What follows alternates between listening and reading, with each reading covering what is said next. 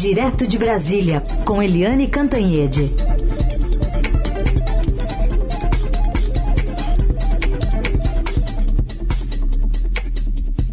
Oi, Eliane, bom dia.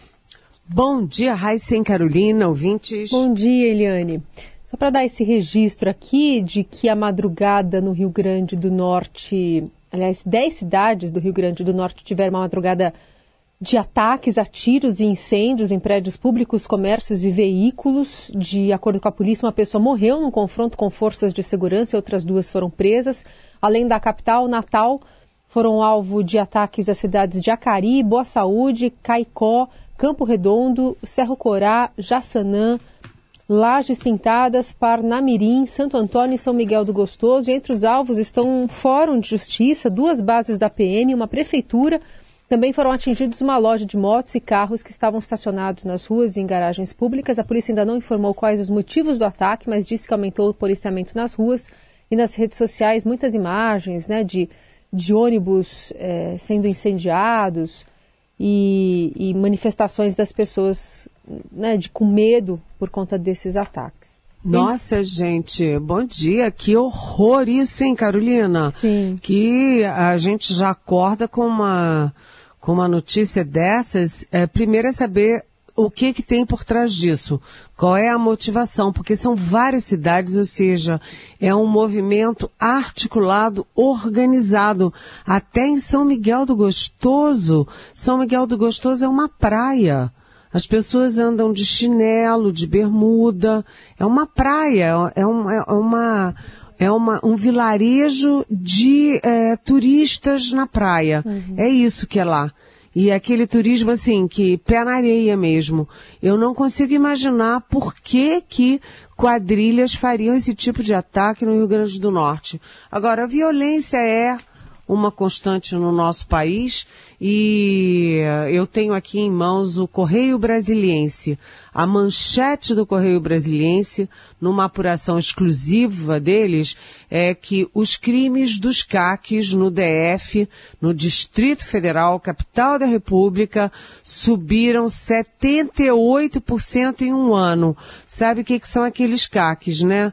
São caçadores, atiradores, colecionadores, com direito a uma fartura de armas, pistolas, fuzis, etc., e munição. É, com aqueles decretos todos do então presidente Jair Bolsonaro. Então os crimes aumentaram é, desde o comércio ilegal de armas de fogo, é, tentativa de homicídio, homicídio, feminicídio e até terrorismo, né? Então, uh, armas de fogo dá nisso. Além disso, outra coisa que é, entristece muita gente, além da violência, é a questão ambiental e a gente vê que agora Manaus também foi atingida uh, por uh, desmoronamentos, casas abrigando 70 70 famílias foram destruídas, tem oito mortos, entre eles quatro crianças. Então, violência e descaso público pela vida das pessoas. Enfim, enfim, vamos lá, gente, vamos lá. Bom, Eliane, armas também mataram há exatos cinco anos Marielle Franco e Anderson Gomes. Estão presos Rony Lessa e Elcio Queiroz pela execução, um, um executor, outro dirigindo o carro, mas não se chegou ainda, cinco anos depois, aos mandantes e aos motivos. É, é uma. A morte da Marielle e do Anderson realmente é uma morte que mexe com os brios do Brasil, mexe com a sensação de impunidade e particularmente a sensação de impunidade dos poderosos, né? Porque quem executou está preso, mas quem mandou? A quem interessava matar Marielle? né, é, um, é uma tragédia coletiva, porque a Marielle, como eu sempre digo, é uma síntese, da falta de justiça no Brasil. Né? Ela é mulher, que é sempre vítima, os feminicídios em Brasília e no Rio dispararam, né? ela é mulher, era mulher, negra, a gente sabe como os negros são perseguidos pela própria polícia, pela bandidagem.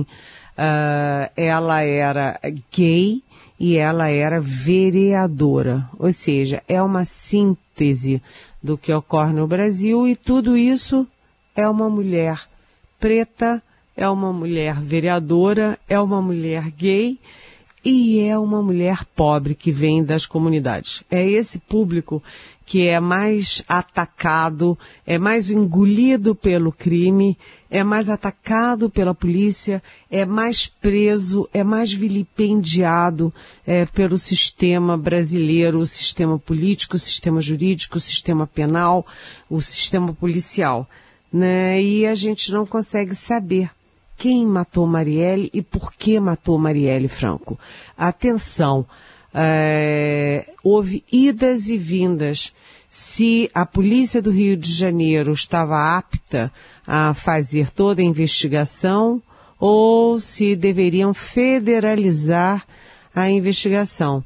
E aí, quando o Bolsonaro assumiu, né, uh, não queriam, nem a família da Marielle queria mais que fosse federalizado, porque não confiavam na polícia do Bolsonaro. Agora vem o Lula, volta-se a confiar na Polícia Federal. E agora tem um sistema misto né, não vai ser totalmente federalizado, mas a Polícia Federal vai participar das investigações.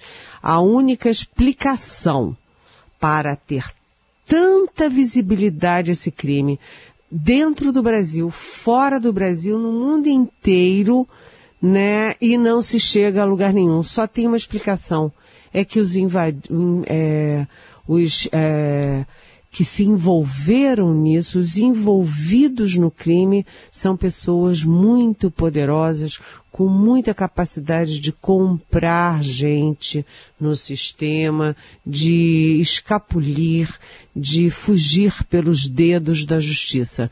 Ou seja, é gente muito poderosa.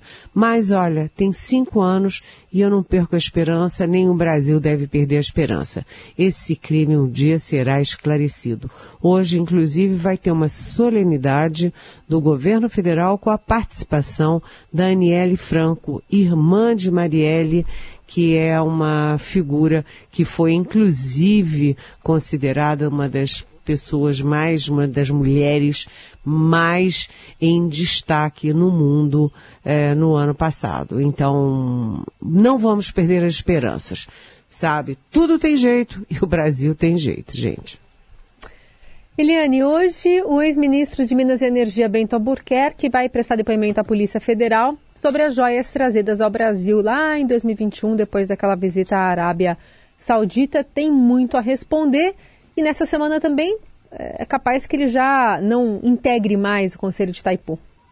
Pois é, é, ontem veio a notícia de que o ex-presidente Jair Bolsonaro vai entregar é, como depósito, atenção, não é, é registrar como bem público da União, bem da União, mas sim é, depositar é, em juízo a, aquele primeiro lote que eles embolsaram, o lote é, masculino com a caneta, com as abotoaduras, etc., tudo em ouro, né, uma, uma expectativa de valor de 400 mil reais.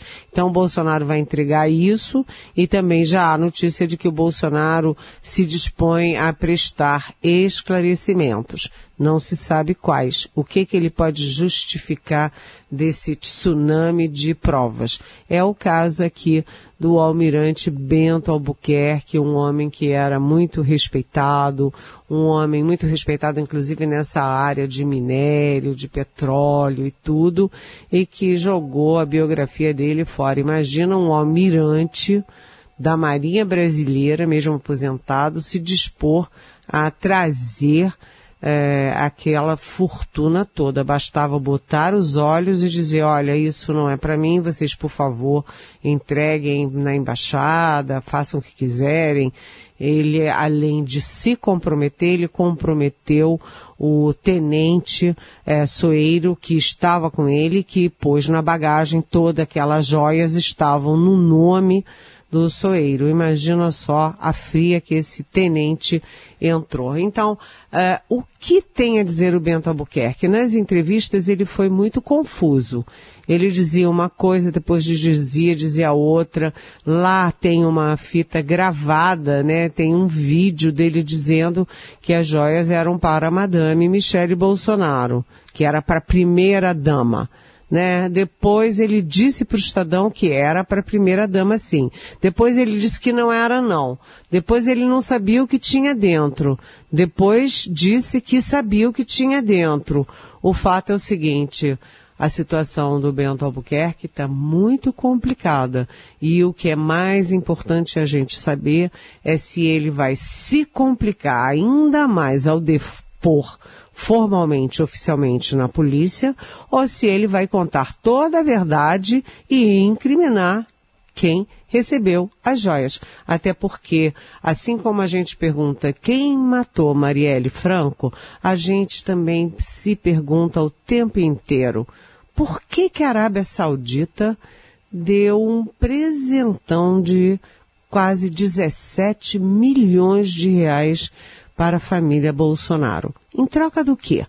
Isso não está claro. Quem sabe o Bento Albuquerque pode ajudar a esclarecer para salvar a biografia dele na história e na força uh, naval que ele integrou por tanto tempo e de forma tão bonita. Agora, como Carolina disse, o cargo dele na Itaipu Binacional, um cargo de conselheiro com 34 mil reais de, de salário, né? De, não é nem salário, é de bônus ou sei lá o quê. É, esse já foi para as cucuias. Essa vaga ele já perdeu, assim como todos aqueles bolsonaristas, né?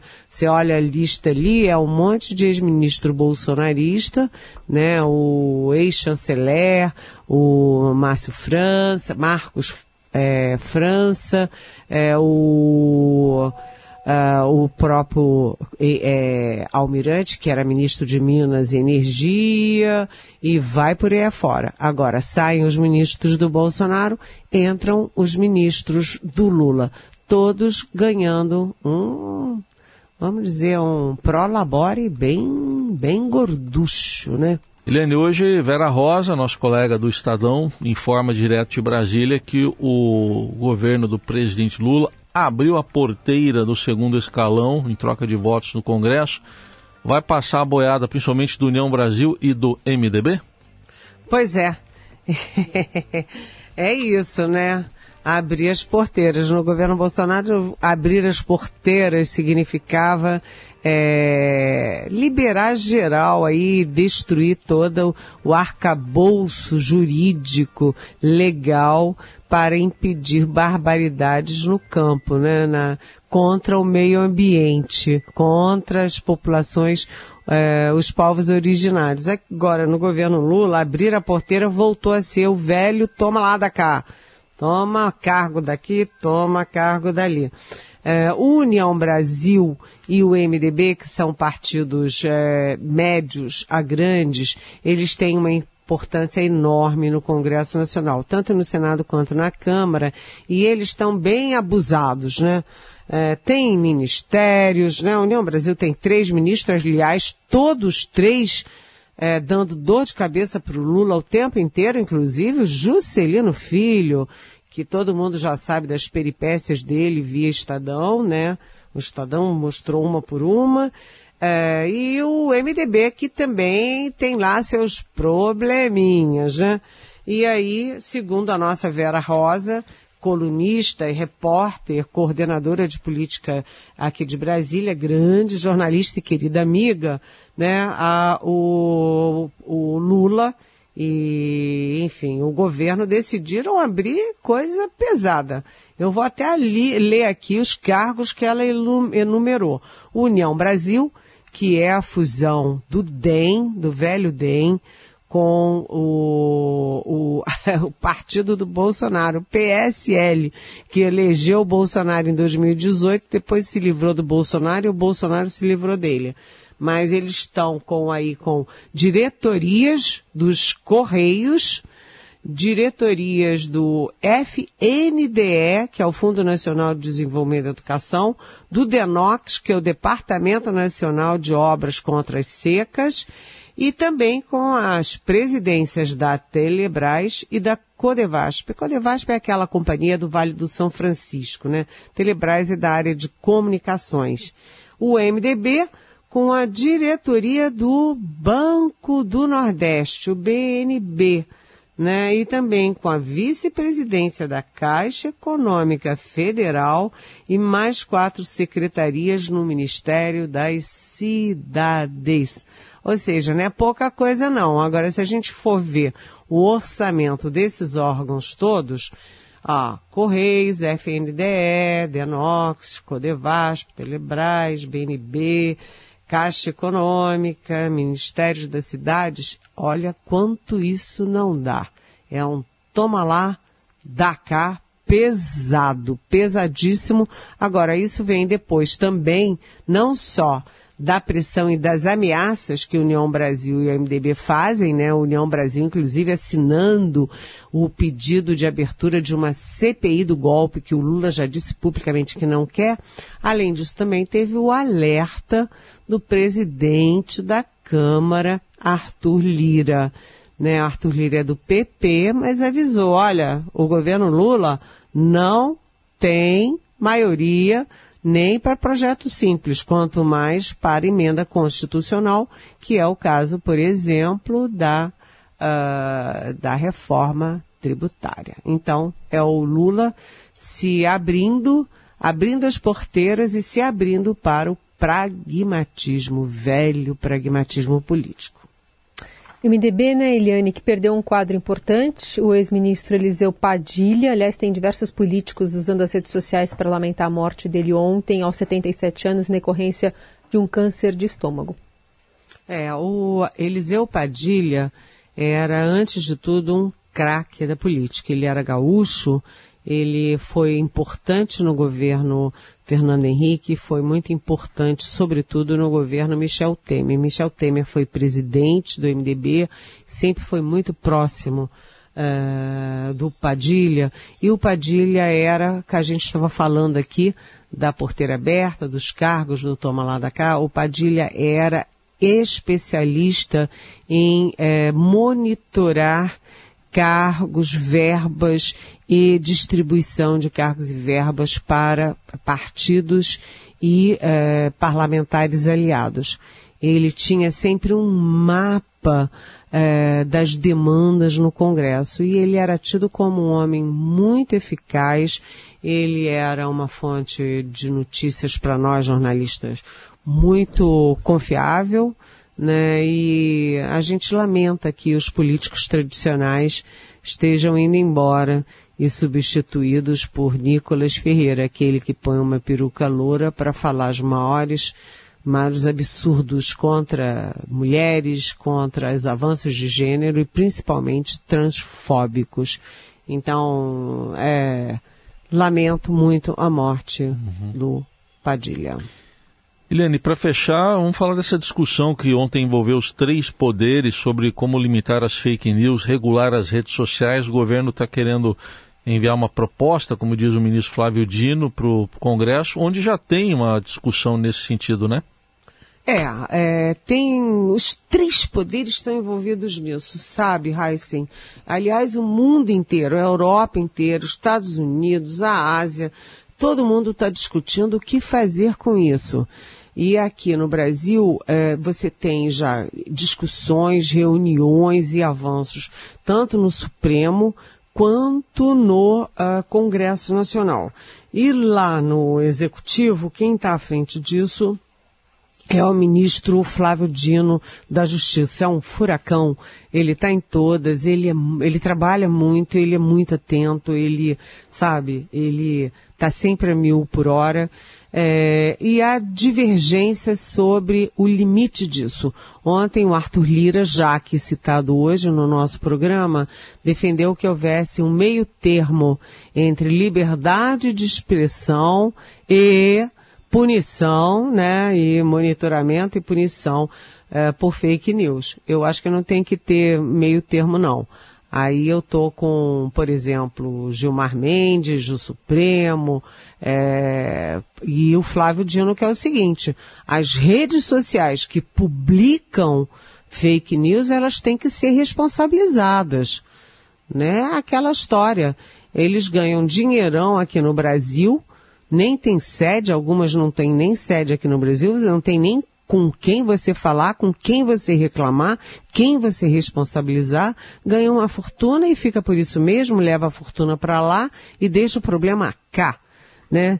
Então, a ideia que está prevalecendo e que é uma ideia que tem sido verbalizada por Flávio Dino é exatamente a ideia de tratar né, as plataformas digitais como são tratados os meios de comunicação ou seja, rádio, televisão, jornal, revista, quando cometem um erro, quando é, é, publicam uma reportagem, estão sujeitos à investigação e processo por injúria, por difamação, enfim. É, e por que não as redes sociais? Lá você pode publicar qualquer coisa sobre o Heisen, sobre a Carolina, sobre quem quer que seja, e fica por isso mesmo, de repente eu viro uma abóbora, eh, a Carolina vira um pepino e o Heisen vira uma mão, porque pode tudo. Então, eu acho que essa discussão é uma discussão que não é, é, é é, sim dos três poderes, envolve, é liderada pelos três poderes, mas precisa envolver a sociedade. Porque liberdade de expressão não significa o direito de cometer crime em nome da democracia. A democracia não foi feita para facilitar os crimes né? Ao contrário, foi feita para impedir os crimes. Então, acho que é uma bela discussão que a gente deve acompanhar com olho de lince.